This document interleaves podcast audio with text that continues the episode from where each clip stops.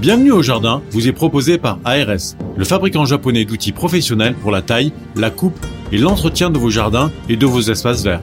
Vous avez besoin d'un avis, d'un conseil? Consultez-nous sur notre site www.ars-france.fr. Vous n'avez pas la main verte? Alors prenez-en de la graine avec nos paroles d'experts. Alors ça va faire mal. Attention messieurs, dames, ça va faire très très mal parce que nous allons vous parler de bébêtes qui sont désagréables, qui sont embêtantes, qui sont tout ce que vous voulez et que l'on connaît sous le nom générique d'acariens. Alors on avait fait toute une émission sur les araignées. Attention, nous sommes donc dans un monde très proche mais différent. Et dans les acariens, nous allons vous parler aujourd'hui des tiques, des aoutas et des araignées rouges. Vous voyez, le programme n'est pas très fameux, mais il est extrêmement important parce que nous sommes agressés, et notamment en cette saison. Alors, on va commencer déjà un petit peu pour désigner un acarien. Oui, Comment on le reconnaît Alors l'acarien, bon, évidemment, il a, il a huit pattes comme les araignées, puisqu'il fait partie des, des arachnides. C'est pour ça qu'on peut, on pourrait les confondre. Hein, euh, et Alors- mais heureusement, tu es là pour surveiller. Bah, C'est-à-dire qu'il faut se méfier parce que certaines larves d'acariens n'ont que six pattes. Et c'est mais là, au moment où ils arrivent adultes qu'ils en ont huit, donc on peut se tromper avec un insecte. Bon, après, on les voit pas trop quand ils, ont, quand ils en sont à 6. On les voit plutôt quand ils ont 8 et encore parce qu'ils sont tout petits. Alors, ils ont, j'ai découvert ça, ils ont de 0 à 4 yeux. De, alors, À zéro quatre chez- yeux À 4 yeux. Avec un Z À, à 4 yeux, avec un Z, oui. De 0 à 4 yeux. Et comment, comment font-ils Je sais pas, avec un, quand t'as 0, 0 œil, c'est pas évident. Alors que, les, alors que les araignées ont entre 6 et 8. Œil. Non, Œil avec un E. C'est vrai que c'est très difficile de dire 8 yeux, Oui, c'est même moche, mais on doit le dire parce qu'il n'y a pas de Z, contrairement à ce que voulait nous dire notre ami Roland. Alors l'éthique, l'éthique vraiment c'est catastrophique, et notamment, tiens, je voudrais un grand coup de gueule encore, il faut encore en faire. Cette fameuse gestion différenciée que nous imposent souvent certaines municipalités, ce qui veut dire tout simplement qu'on tombe quand on en a envie favorise, mais d'une façon considérable, le développement des tiques. Parce que lorsque l'herbe est plus dense et plus haute, eh bien évidemment, ça prolifère là-dedans. Alors on se dit, oui, oui, on fait ça pour la biodiversité. Oui, la biodiversité, mais la biodiversité, c'est tout. C'est-à-dire qu'il y a les gentils et les méchants. Oui.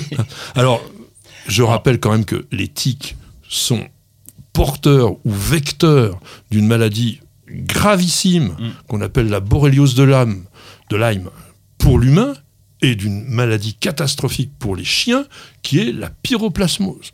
Donc, ne mettons pas ça d'une façon fantaisiste. Il faut prendre conscience qu'il faut entretenir nos espaces verts de manière à éviter cette prolifération. Maintenant, donc, est-ce que tu es, toi, dans ton jardin, euh, je veux dire, confronté à ces Alors, problèmes Euh, oui, en partie parce que nous avons des zones dans lesquelles on, on va pas, on va pas tondre, on va laisser un peu la biodiversité se développer comme tu l'as dit. Mais il faut bien préciser que la, la biodiversité englobe tout le monde. Et là, on, on est très attentif maintenant à ne pas y aller. Tu vois, l'été, euh, cet En fait, il va pas, c'est-à-dire que c'est sauvage. Euh, Oui, ou alors j'y vais si parce qu'il y a des arbres à tailler quand même, mais je suis habillé chaque fois, c'est-à-dire euh, bas de survêtement, gants et, et, et, et- et polo de façon à, à vraiment à protéger les, les- les bras. Encore que sur les bras, ça va, tu les vois arriver, tu repères les tiques et on a un petit engin pour les retirer plus facilement. Mais c'est surtout au niveau des jambes où là, vraiment, j'y vais en survêtement, oui. Alors c'est tout à fait adéquate au niveau du conseil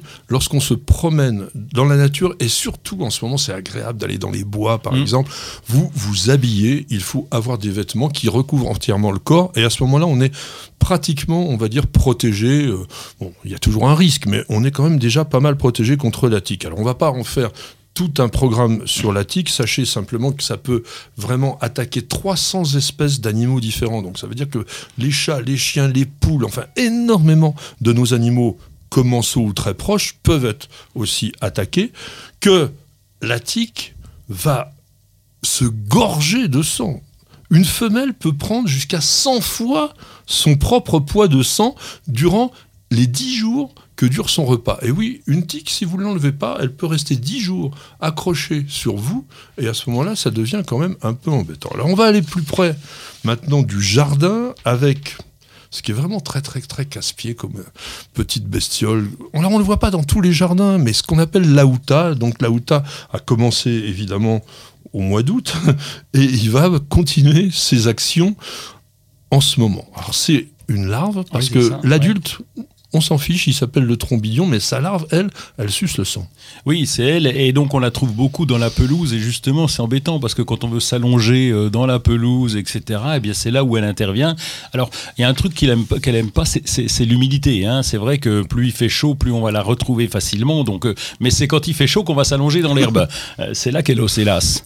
Alors je me suis rendu compte d'une chose, c'est que c'était pas forcément les pelouses qui étaient les plus colonisées par les, laves- par les larves de trombidion, mais que les potagers, et tu vas me dire si c'est le cas chez toi, notamment avec toutes les légumineuses, à savoir donc les pois et les haricots principalement, étaient pour moi, les lieux privilégiés, c'est du moins ce qu'on avait comme problème dans notre jardin du Loiret quand j'étais gamin, où là, chaque fois qu'on allait cueillir les haricots, il fallait aller prendre une douche juste après. Alors, on- tiens, d'ailleurs, ça c'est la solution que je vous donne.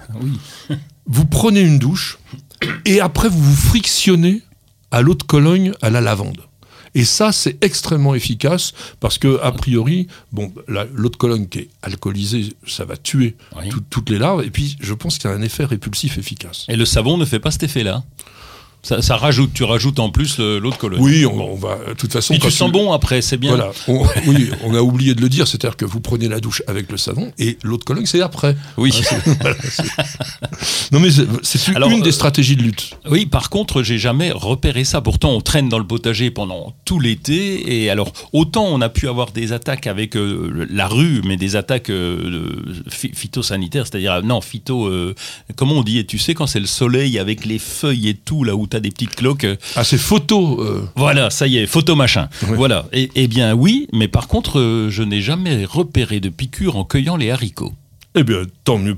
bon, en revanche, on va terminer avec un autre acarien qui, lui, est encore plus casse-pied, mais là, cette fois sur nos cultures.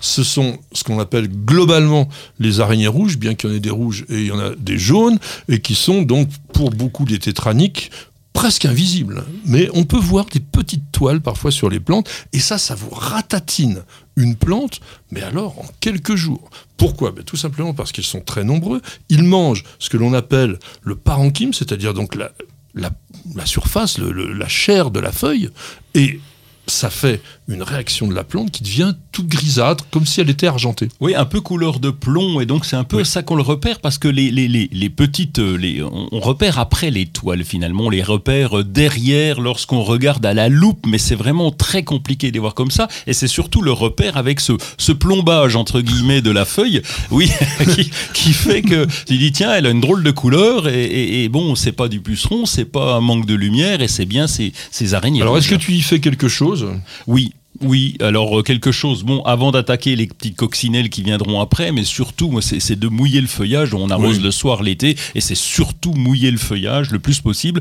Alors, euh, cette année, c'est pratiquement pas arrivé. hein, J'en ai, ai pas vu. euh, Parce qu'il a beaucoup oui, plu en oui. début de, en début d'été. Bon, après, effectivement, les araignées rouges peuvent aussi attaquer les plantes d'intérieur et ça peut être extrêmement rapide de la même façon. Attention conifères bleus, attention rosiers, attention, on en a eu sur les alocasias, on en a eu sur des palmiers, etc.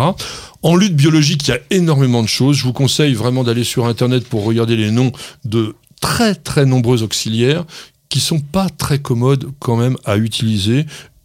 Surtout, ils sont faits pour les cultures de serre. C'est pour ça qu'on va pas complètement s'étendre au- autour de cela. Il y en a que tu utilises. Euh, oui, j'avais testé une fois parce que sur des plantes d'intérieur, comme tu l'as dit, c'est là le plus embêtant. Autant en extérieur, bon, on a l'eau, etc. Donc ça va, c'est pas le, le parasite le plus courant, mais en intérieur, comme on manque d'hygrométrie, on peut avoir euh, beaucoup de, de petites bestioles. Et j'avais fait un, je crois que c'était un genre de poudre et des, des- je, je ne sais plus ce que c'était. J'avais fait ça. C'était assez efficace, ça avait disparu. Bah, il y a des acariens comme Ambliseus qui, Ouais, ça, euh, voilà. qui mais on voit aujourd'hui que certaines cécidemies, comme Feltiella par exemple, sont très efficaces.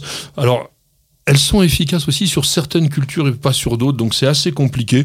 Il y a les punaises, les macrolophus par exemple, il y a les chrysopes aussi que vous pouvez utiliser, etc., etc. En tous les cas, protégez-vous contre les acariens, ça c'est le plus important.